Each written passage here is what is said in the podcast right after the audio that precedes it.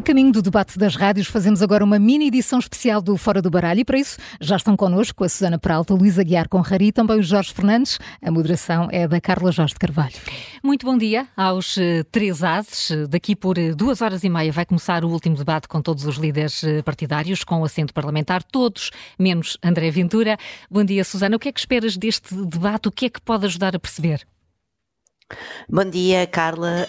Um, eu acho que o que era mesmo importante era que começassem a discutir mais políticas. Enfim, já fizeram isso na, na segunda parte do, do, do, debate da RTP, que na verdade foi a maior, não é? Portanto, já se falou bastante de políticas, mas eu acho que, que esse continua a ser aqui o parente pobre, ou seja, de alguma forma ficamos todos reféns da questão da viabilização de, dos acordos e dos governos, que é uma questão importante, atenção, mas que eu acho que os líderes já deixaram claro que não nos vão querer esclarecer nesse ponto, e eu acho que ainda há debates muitíssimo importantes que têm estado completamente alheios da, hum.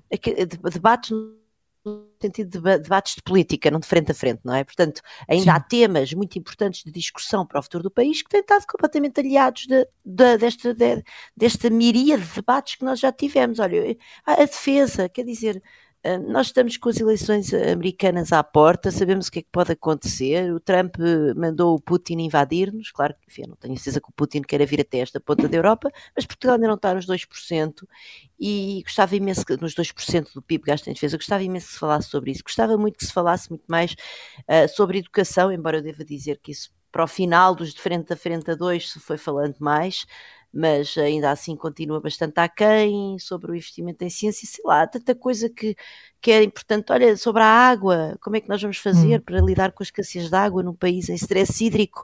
Oh, oh, oh, Carla, é tão frustrante andar, eu não quero, não lhes perguntem, por favor, nem mais uma vez quem é que vão apoiar, ainda por cima a Aventura não está lá. Portanto, esqueçam isso e vamos realmente ver o que é que esta gente tem a propor para resolver os desafios do país. Era, era o que eu gostava de ouvir hoje. Políticas concretas. Portanto, Luís, também te parece que se tem perdido muito tempo a discutir cenários pós-eleitorais, uh, faltando uh, medidas e faltando conhecer melhor o programa de cada um dos partidos que vai a eleições, que se apresenta para 10 de março? Uh, eu confesso que aqui uh, tenho algumas dúvidas, ou pelo menos discordo da Susana. Uh, eu, honestamente, acho que nós conhecemos as políticas de cada partido, quer dizer, não, nós sabemos mais ou menos o que é que cada um defende, nós conhecemos a ideologia de cada um e, portanto, nós estamos mais ou menos a par e sabemos o que é que o P, o que é que distingue o PS, o que é que distingue o PSD, o que é que distingue um PSD apoiado pela iniciativa liberal do que distinguirá um PS apoiado pelo Bloco de Esquerda. Uh, e de facto, eu acho que para estas eleições a questão da governabilidade é de facto uh, a grande incógnita e, portanto, não, eu acho, não acho que se tenha perdido demasiado tempo. Concordo com a Susana num ponto que acho que neste momento os líderes já esclareceram o que queriam esclarecer e, portanto, insistir com eles é, é, é, é chover no molhado. Portanto, acho que, que a posição de todos, todas as posições estão claras, todos os cenários estão claros. O único cenário onde não é claro é o que é que acontece se o PS for o partido mais votado, o PS, a AD ficar em segundo e a maioria for direita. Pronto, este é o único cenário a que Montenegro não responde. Pronto, mas não, não vai responder, acabou-se, não, não, há, não, há, não há grande volta a dar a isso. E, e, e, portanto, não, esse, esse tabu, como, como já está a ficar uh, designado, vai, vai continuar até o dia 10. Uh, uh, Jorge, oh, Carla, mas sim, só, diz, diz, Susana. Eu concordo exatamente com o Luís. Eu acho que seria extraordinário nós termos um mapa completo da estratégia. Com todas as opções. Caso, Agora, como já percebemos que isso não é possível, acabou-se, não é? Não vale a pena darmos a bater na, nesta tecla que não nos vai levar a lado nenhum e vai uh, ocupar uh, tempo destas duas horas que estão previstas para, para o debate, que não vai ter, Jorge, que não vai ter André Ventura. Uh, ele, o Chega, alega que Ventura vai estar em campanha pelo norte do país. Isto, a não participação de Ventura num debate nestes moldes, beneficia ou prejudica?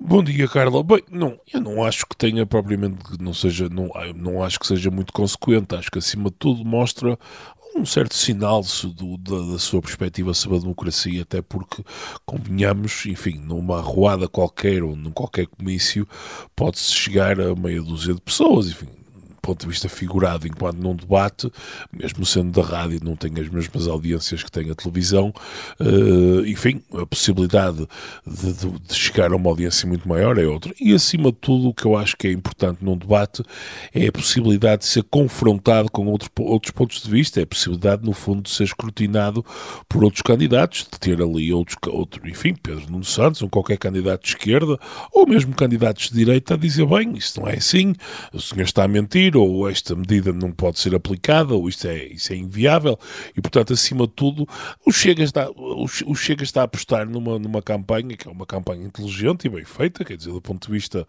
da maximização dos votos, o Chega está a apostar numa boa campanha, que é, tem um mar, tem, não sei se as pessoas têm noção disto, mas eu tenho tentado seguir um bocadinho pelo YouTube e pelas redes sociais, o Chega tem uma, um verdadeiro exército de pessoas, muitas delas desconhecidas do grande público, eu, eu próprio não as conheço, mas que têm, enfim, uma, uma atração bastante forte nas redes sociais e que estão a fazer passar a mensagem de uma forma muito eficaz. Portanto, do ponto de vista eleitoral, estes debates, na verdade, significam relativamente pouco por aventura. Agora, estas pessoas que estão nas redes sociais a fazer campanha pelo Chega, ou mesmo quando o próprio partido anda, anda digamos, em comícios, são eh, coisas unilaterais, digamos assim. O partido tem a sua mensagem, mas não é confrontado com nenhum tipo de escrutínio ou ideias contrárias. E, portanto, a sua ausência do debate, para mim, o ponto mais negativo é mesmo esse. É, no fundo, é esconder-se, enfim, deixar, deixar, deixar, de ter, deixar de dar aos, aos adversários uma oportunidade de escrutinar o partido e de escrutinar as suas ideias. Eh, sobretudo se, se falar em, em, propostas concretas, a verdade é que eh, partimos para esta, esta campanha eleitoral com as sondagens a mostrar eh, muitos indecisos e também ainda com a questão do voto útil pouco clara. Onde, onde é que pode estar o voto útil à direita ou, ou à esquerda? Uh, Susana, isso pode ficar mais claro, mais definido nos próximos dias ou já, ou já esta manhã? Acho que já esta manhã, certamente que não, porque até porque, repara, para, para tu perceberes esta questão do voto útil, um, tinhas que perceber a tal geometria uhum. da, do tal mapa, não é? De que estávamos a falar. Tínhamos que perceber o que é que cada partido vai fazer com o nosso voto caso caso, uh, enfim, é, nas diferentes configurações, não é? Se, se, se a, a, quem se poderá aliar. Sozinho, okay. A quem é que se pode aliar e em que configurações, não é? Porque há aqui questões importantes que, que eu julgo que Pedro Nuno Santos, no, no debate de sexta-feira, por uma vez, ele enumerou as diferentes situações estratégicas de maneira bastante clara. Mas enquanto todos os outros, e designadamente Luís Montenegro, não o fizerem, é muito difícil perceber o que é que é uh, o voto útil.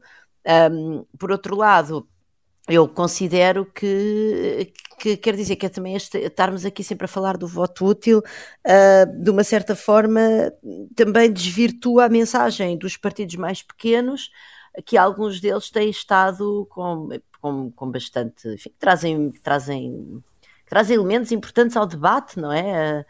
Como o PAN, que traz todo o tema da, das, das do, do, enfim, do ambiente, que eu acho que é importante. O animalismo eu tenho bastante menos simpatia, mas uh, o LIVRE, que é um partido, por uma vez temos um partido uh, de esquerda, verde, mas ao mesmo tempo europeísta, que também é como o Jorge, aliás, já escreveu aqui há uns tempos eh, era algo que nos fazia falta no panorama político nacional. Eu também acho que o voto útil está um bocadinho contaminado, porque no fundo o atrator natural do, do voto útil à esquerda, que é o PS, neste momento, traz bastantes anticorpos por causa da própria crise política, não é? Portanto, nós não nos podemos esquecer que o que nos trouxe até aqui foi um PS de alguma forma uh, desmoronado, não é? Portanto, foi um governo que se desmoronou à nossa frente uh, e, portanto, eu não sei se o voto útil vai ser uma hum. força muito importante nestas eleições, mas acho que o Jorge até é uma pessoa se calhar mais competente do que eu para falar sobre isso. Uh, Jorge, com a tua competência técnica para falar do, do voto útil, o que é que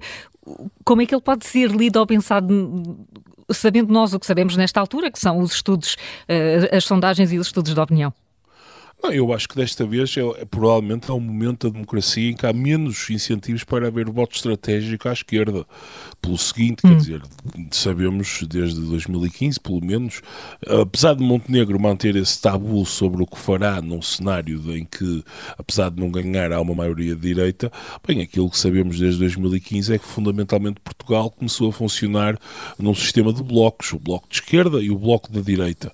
E, portanto, neste momento, um eleitor de esquerda, acima de tudo, tem que estar preocupado em que, bem, se quer que a esquerda esteja no poder, e de resto Pedro Nuno Santos já foi absolutamente cristalino quanto a isso, quanto à sua, enfim, à sua, à sua eh, viabilidade e assim, e quase até o seu desejo de fazer um governo com, com os partidos à sua esquerda, acima de tudo, um eleitor de esquerda tem que estar preocupado com uh, o bloco da esquerda, portanto, o conjunto de partidos da esquerda e terem mais um deputado. Não confundir o bloco da esquerda com o bloco de esquerda, está bem? Ou a estrada, a beira da estrada com, com a estrada da beira. Exatamente. Não, e portanto, acima de tudo, eu penso que a pressão para o voto estratégico nestas eleições é muitíssimo mais baixa do que, do que em qualquer outra eleição. O que não é necessariamente mal para o, para o PS, precisamente, porque Pedro Nuno Santos acho que já ficou absolutamente claro que mesmo que o PS fique em segundo e que. Mas desde que, a, mas desde que a esquerda como um todo tenha os deputados suficientes, ele formará governo. E, portanto, sob esse ponto de vista, os partidos da esquerda estão bastante tranquilos hum. quanto, quanto ao voto estratégico. É claro que depois há o tipo de considerações, enfim, eleitores que estejam em distritos em que os seus partidos, em que, por exemplo, o Bloco de Esquerda ou a CDU ou o Livre não sejam competitivos e, portanto, aí pode fazer sentido votar à esquerda e concentrar os votos no PS. Mas nos grandes distritos, do ponto de vista eleitoral, eh, votar é perfeitamente. Eu acho que os partidos à esquerda têm a eleição mais tranquila que, que em muitos anos. Uh, ou seja, é quase, para um eleitor de esquerda, é quase indiferente o partido em que vai votar, porque se votar à esquerda está a contribuir para uma, para uma solução governativa, se conseguirem a maioria no Parlamento, é isso? Sim, oh, Carlos, penso desculpa, que sim. Eu, penso que esse, esse é o raciocínio. Sim, uh... dizer, não é nada indiferente, não é? Estás a contribuir para ter determinadas ideias que te representam mais ou menos no hum. Parlamento e que depois, a haver essa solução de esquerda ou sobretudo se tiver de haver uma oposição de esquerda, porque haverá um governo de direita, uhum. uh, termos essa representação de, de, de, ideias, de ideais, de políticas uh, no, no, em São Bento, é bom, portanto não é nada indiferente, é indiferente do ponto de vista estratégico, mas não é certo. nada indiferente do ponto de vista da representação das ideias e, e das políticas. Porque ainda assim, claro, claro que programaticamente são partidos diferentes. Luís, não sei se queres falar, ainda acrescentar alguma coisa à questão do voto útil, mas deixa-me colocar-te aqui o dado que a, eh, um, que a Universidade Católica, na, na sondagem de sexta-feira, mostra que há 17% de indecisos. O que é que isto nos diz uh, sobre, sobre a campanha? Uh, em relação ao voto útil, quer dizer, eu, eu, concordo com a análise que foi feita para a esquerda, mas para a direita isso não é verdade, não é? Portanto, o, uma coisa que Montenegro deixou clara é que só será primeiro-ministro se for o, se a AD for o partido ou for a, a, a coligação mais votada. Ah, e, portanto, isso já põe aqui alguma pressão sobre os eleitores da, da direita que, que queiram ter um governo de direita. Agora, o, o, que, o que aqui é interessante é que me parece que isto penalizará mais a IEL do que o Chega, porque o eleitorado do Chega está um pouco acantonado. Uh, em relação à, à, pergunta que tu me fazes sobre os indecisos, uh, é, é sempre muito difícil de ler os dados sobre, sobre os indecisos, porque é, são pessoas que não, têm, que não estão enormemente convictas daquilo, que, que vão, é, daquilo em que vão votar e, portanto, também respondem qualquer coisa nos inquéritos.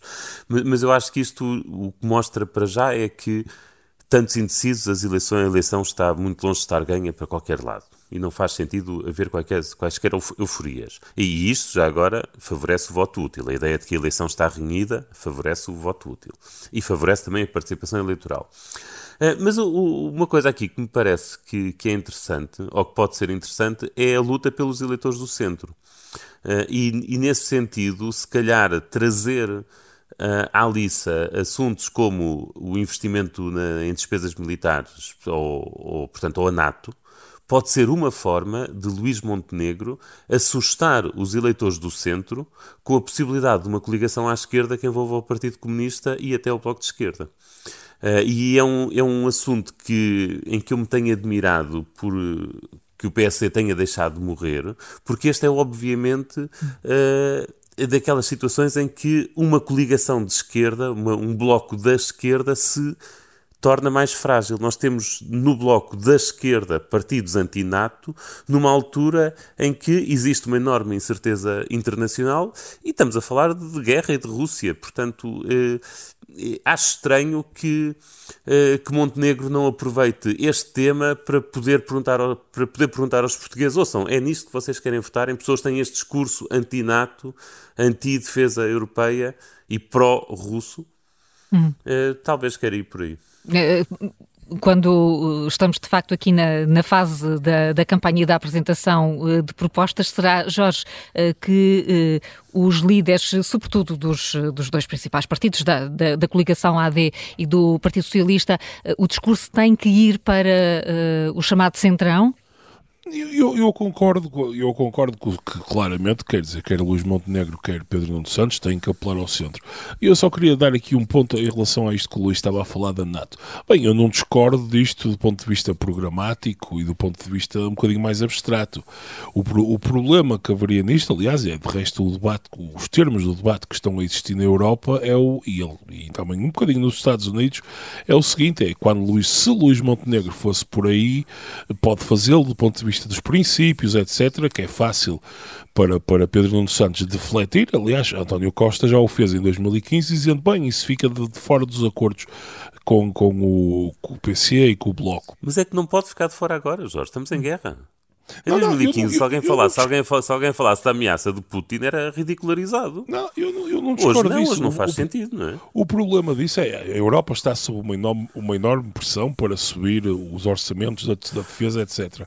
O problema é que Portugal, quer dizer, se, se houver, um, se, se houver um, um, enfim, um debate inteligente sobre isto, ou se, se Pedro Nuno Santos quiser apertar, diga, passa, passa aqui a, com, com o Luís Montenegro, dizer, bem, dizer, bem, sim senhor, vamos cumprir os compromissos internacionais, a NATO e tal, mas isso significa cortar em algum lado, não é? Significa cortar oh, no Estado Jorge, Social. Estamos a falar de, de meio por cento do PIB, eh, um pouco mais acima de 0,5% do PIB. Oh, Sana, mas isso... Oh, Jorge, acho, acho, acho que há outra coisa que estás a desvalorizar, desculpa lá. Acho que estás a desvalorizar o aspecto emocional. O PCP está como está nas sondagens muito por causa da sua posição relativamente ao é Verdade, é Portanto, verdade, isto é verdade. mostra que há uma grande repulsa à esquerda em relação ao PCP neste assunto. Portanto, trazer este assunto à liça, ao mesmo tempo que se diz, e vejam, é com este senhor que se querem coligar, Pá, isto é um não, mas eu acho que, que é isso funciona de, agora. Eu acho que a questão, acho que tra tentar trazer, tentar trazer, por exemplo, o tema da defesa e o aumento da, da defesa, e, e eu, eu, percebo que, e vocês têm razão do ponto de vista racional, dizer, bem, isto é só 0,5% do PIB. Agora, não, não desvalorizem, digamos, uh, o, o, quão, o quão assustadas rapidamente as pessoas podem, podem ficar num discurso simples da esquerda de, bem, reparem, estes senhores querem cortar nas pensões, na saúde, na educação para ir correr, para ir a correr meter ah, dinheiro em tropa, em balas e em tanques. Portanto, uma tu coisa. Repara, é... isso equivaleria à esquerda dizer que não ia cumprir os compromissos com a NATO. Achas mesmo que o PS vai Eu sei, mas quer dizer, mas uma coisa, uma coisa é quando estamos a falar de. Aí, aí, aí sim, aí podíamos chamar. Aí, aí, o, aí o, o Pedro Nuno Santos nunca mais perderia uh, a imagem de, de, radical se ele começasse agora a pôr em causa isso. Que é uma coisa que ele está, é uma imagem que ele está a tentar limpar. Oh, Jorge, eu eu também acho que isto faz parte da, da, do papel dos políticos, e é por isso que temos uma democracia representativa, dos políticos responsáveis, fazerem uma certa pedagogia daquilo que está a acontecer. Quer dizer, a defesa da integridade territorial é o, é o principal papel do Estado. Mas Sem isso não há nada. O, o Sem isso não há Estado é social, é... não há educação, não há investimento em ciência, não há alterações climáticas. Vai, toda a vida acabou-se. No ponto, dizer, depois, calma, mas o ponto aqui é que, no fundamento, eu, eu, viessem trazer isso para o debate e fazer mas eu estou de acordo com Mas eu estou de acordo com vocês e é evidente que para, para, pessoas como nós, enfim, eleitores, se quiseres um bocadinho mais informados, enfim, mas para o eleitor médio, se vocês quiserem, eu, eu acho que há um conjunto de fantasmas e, e de resto podemos falar de outro tipo de fantasmas, quer dizer, reparem uma coisa, o, o PS está a fazer uma campanha em que afirma que o PSD vai, vai cortar pensões, ou enfim, ou que, enfim, não é, não, mas há, há, esse fantasma das pensões. O tempo da antena que o PS lançou ontem começa e passa os primeiros 30 segundos que eu contabilizei a falar do Passos Coelho, que cortou pensões. Quer dizer, nós estamos num contexto radicalmente. É profundamente desonesto comparar o contexto económico, político e, quer dizer, as pressões internacionais de 2011 e 2024. Não há nenhum partido neste momento que vá cortar pensões. Isso, isso não significa que, do ponto de vista eleitoral, e aqui liga-me também à questão da defesa, não se possa jogar esta cartada para tentar assustar o eleitorado. O eleitorado não vai ler, não vai saber, não, quer dizer, a NATO é um compromisso de X, isto representa pouco no PIB, não é propriamente um perigo.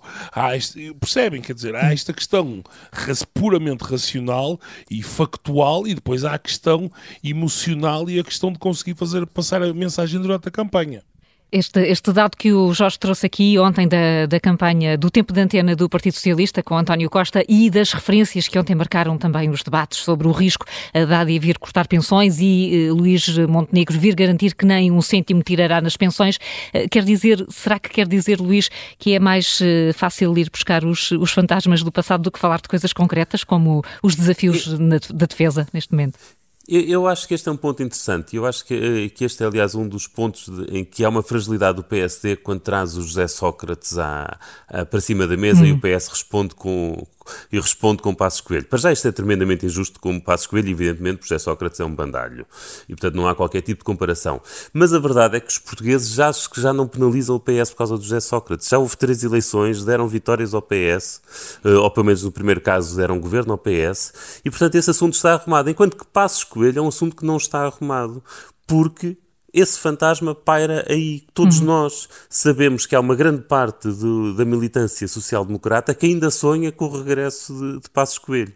Uh, e, portanto, eu, eu, acho que essa também era uma fragilidade da campanha do, do PSD que Montenegro poderá querer resolver rapidamente é. afastar esse, deixar bem claro que não vai sair da liderança, uh, deixar bem claro que o regresso de Passos Coelho não é nada que, que exista no, no curto prazo ou no, ou no, médio prazo e, e assim afastar esses fantasmas. Mas eu acho que essa de facto é uma fragilidade e acho que Luís Montenegro, eh, ao entrar naquele despique de vocês têm o, Sócrates, nós temos o Passos Coelho, fica a perder, injustamente, obviamente, porque o José Sócrates é uma figura muito mais execrável, eh, enquanto que Passos Coelho é uma figura absolutamente respeitável. Eh, é injusto, hum. mas voltou como aos Jorge, para o eleitor médio, eh, as coisas são o que são. Susana, sim, um último comentário, sim. O boato, não, é, não há, há, um, não sei se não sabemos se é um boato ou não, provavelmente nem será, aliás, mas que se lançou no espaço público e que condicionou um bocado nestes últimos dias, que é aquela história das negociações secretas, que até foram confrontar o Ventura, depois o Ventura faz aquele esgar dele, eh, que no fundo deixa a dúvida, porque é aquilo que lhe interessa Uh, portanto, dizia eu, o boato da, da, das negociações secretas entre o Chega e o PSD, digamos, nas costas do Montenegro, feita por, vou aqui recuperar uma palavra cavaquista, por barões do PSD, uh, é, é problemático para, para Luís Montenegro. Eu acho que isso é de facto um dos calcanhares daqueles dele neste momento, é que ele aparece como um líder a prazo uh, para muitas pessoas, ou seja, há muitas, eu tenho falado com muitas pessoas não, não, necessariamente do espaço do PSD, mas enfim, pessoas moderadas de esquerda, uh, que de facto vê, epá, mas isso não interessa para nada, o não é não do Montenegro não interessa para nada, porque no dia em que for preciso o PSD livra-se dele e vai buscar alguém, designadamente o Passo Escolha ou outro. Uh, eu acho que realmente era bom Montenegro matar eh, esse, esse problema pela raiz, mas não sei muito bem como é que ele pode fazê-lo, não é? Porque porque há muita gente a, a, a, enfim, há muita gente a falar com os meios de comunicação social a dizer o contrário do que ele diz, obje, objetivamente, esta ideia do o boato da, da, das negociações secretas não, não, veio, não veio de uma mosquinha. Que é uma é? campanha é? suja por parte que... do PS, Susana, hum. desculpa. José Verde, oh, oh, José Luís oh, Carneiro a dizer, eu sei que, enfim, não, não é propriamente jogar, jogar limpo. Ah, ó, oh, Jorge, eu não tenho nada a certeza que não haja pessoas do PSD a, a, a, superar o mesmo tipo de mensagens, desculpa lá, porque de facto há muitas pessoas do PSD que são contra a ideia de Montenegro do não é não. Eu não estou a dizer que o PS, obviamente isto, isto, serve o PS e, portanto, o PS está a cavalgar. Eu acho isto tudo muito sujo e, e gostava mesmo que o Montenegro pudesse procurar levar a sua do não é não à O Montenegro não pode fazer nada, questão... porque o Montenegro não controla, não controla, eu concordo contigo, o Montenegro não concorda, não concorda totalmente, não, não controla, perdão, não completamente controla. o partido e haverá pessoas dentro do partido que estarão interessadas. Não venhas a dizer que isto é só do PS, porque é pouco provável que assim seja, aliás, não é? Não, não, eu acho que há pessoa, que pode haver pessoas, digamos, no, dizer, nos bastidores o, o a fazer isso, controla, mas quem está... O Montenegro, o Montenegro controla parcialmente, porque, quer dizer, porque mesmo que perca as eleições, ele se não quiser não sai no dia a seguir. Não, é verdade, há aqui, é há aqui muita. Há, há, todo, há, há, todo um conjunto estatutário que. Há, há, todo um conjunto de regras estatutárias para a substituição do líder, que se ele fizer fim a pé, simplesmente não é possível mudar de líder em tempo útil. Não, não é possível mudar de, de líder em tempo útil para, para simplesmente correr, uh, encontrarem outra solução. Muito bem, vamos ter, uh, e vocês, usados, vão ter a oportunidade de continuar este debate já com dados uh, saídos do debate desta manhã na rádio. Susana Peralta, Jorge Fernandes e Luísa Guiar Conraria, muito obrigada por terem estado neste mini Fora do Baralho, mas mais logo a partir das sete da tarde, usados voltam a encontrar-se aí sim com o Joker Vanessa Cruz. Bom dia.